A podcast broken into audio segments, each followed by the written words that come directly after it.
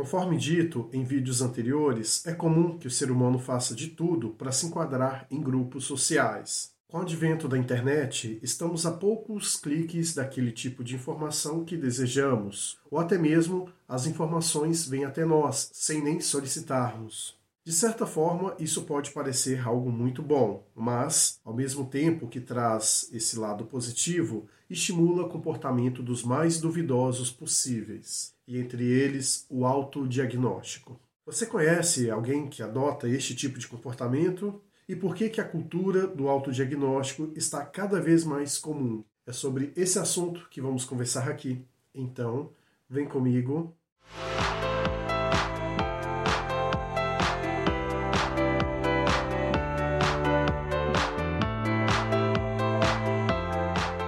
você que está chegando agora no canal Vida Cotidiana, seja muito bem-vindo. Aqui abordamos assuntos relacionados à filosofia, literatura e comportamento Portanto, se esse tipo de assunto é do seu interesse, então este canal foi feito para você. Clique aqui no botão inscrever e também ative as notificações para que você possa estar a par sobre todos os novos vídeos que surgirem por aqui. Não é nenhuma novidade que o ser humano sempre busca facilidade em tudo aquilo que se dispõe a fazer. É uma inclinação natural do qual é impossível eliminarmos das nossas vidas sempre tendemos a ir para o lado mais cômodo e, a partir do momento em que nos deparamos com situações adversas, procuramos nos esquivar dela o mais rápido possível, para que assim possamos ir para o caminho da facilidade, negando qualquer possibilidade daquilo que nos venha a causar desconforto.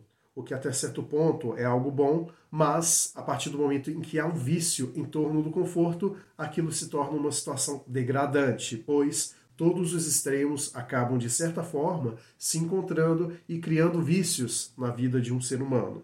E com isso, várias tendências são criadas com o objetivo de adotar esta facilidade. E uma delas é colocar a internet em si como se fosse um seu guru particular. Acredito que você, em algum momento aí, já deve ter pesquisado no Google alguma enfermidade que você tinha, ou então tentado ajudar alguma outra pessoa que alegou para você alguns sintomas que ela sentia sobre algo para tentar chegar a um consenso do que que você ou essa outra pessoa estão sentindo de fato. E uma vez que você busca uma categorização para este sentimento ou essa exalação de dor física, o diagnóstico acaba sendo conquistado ali em poucos cliques. Tem pessoas, por exemplo, que acabam deixando de ir a uma consulta médica, uma vez que já identificaram o que possuem apenas com observações através da internet. Só que, por mais que pareça ser algo muito prático, às vezes esconde umas armadilhas das quais temos que ter muita atenção. Em resumo, a cultura do autodiagnóstico é a substituição de profissionais capacitados por cliques no navegador de internet, e como citei, isso não tem a ver apenas com as questões físicas. É comum de ver pessoas por aí se autodiagnosticando com autismo, com TDAH, com síndrome do pânico, dentre outras patologias de cunho psicológico, e isso faz com que a pessoa realmente acredite que está sentindo aquilo. E quando falamos desse aspecto psicológico, é comum que essas pessoas que façam autodiagnóstico façam isso com um viés de confirmação e também para se enquadrar em determinados grupos. Como já disse em vídeos anteriores falando sobre pautas identitárias e também sobre ideologia, o ser humano ele está cada vez mais sentindo a necessidade de pertencer a algum grupo. Isso faz com que ele adote determinadas medidas, independentemente se nelas há coesão ou não, para serem ali vistos como um pertencente daquela bolha. E o autodiagnóstico se apresenta como uma válvula de escape para que essas pessoas o abracem e também o tornem algo pertencente às suas decisões particulares.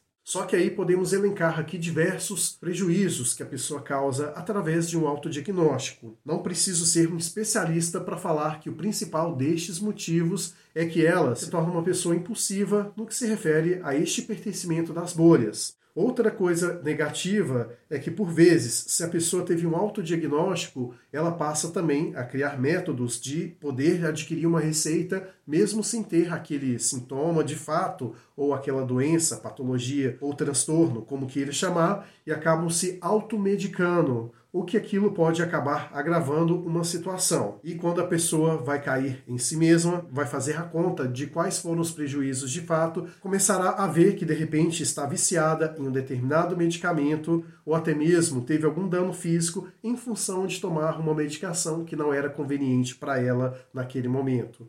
E isso vai perdurando e se estendendo cada vez mais tornando as pessoas dependentes de substâncias das quais não deveriam nem mesmo sequer ter chegado perto, uma vez que não foram avaliadas por um profissional altamente gabaritado que pudesse, de fato, prescrever aquela medicação ali naquele momento. Por isso, é gravíssimo quando a pessoa ela adota esse tipo de postura. E como falei, gosto de reforçar coisas que merecem ênfase. Ela passa também a prostituir a sua própria identidade ou a sua personalidade, como assim queira chamar, em detrimento de pertencer àquele grupo ali que ela tanto almeja estar inserida. Então, acredito que já deu para você perceber aqui, através da minha fala, que sou uma pessoa totalmente contrária a essas questões do autodiagnóstico. É claro que muitos poderiam até falar que têm intuição para determinadas coisas e que conseguem fazer uma autoanálise de modo tal que possa entender o que se passa consigo mesmo, mas no que se refere a tomar medidas, principalmente a consumir substâncias nesse contexto falando, é algo que deve ser observado com muita cautela. Então é isso, chegamos aqui no final do vídeo e quero muito ler a sua opinião aqui na seção de comentários. Em algum momento você já se deparou com essa questão do autodiagnóstico? Se você preferir, pode acrescentar alguma informação àquilo que aqui eu disse. Lembrando que é muito importante, não só para mim, como também para os outros inscritos do canal, saber o que você tem a dizer sobre este e tantos outros assuntos que aqui abordamos. Forte abraço para você, te vejo lá no próximo vídeo e lembre-se, cuidado com o autodiagnóstico. Até breve.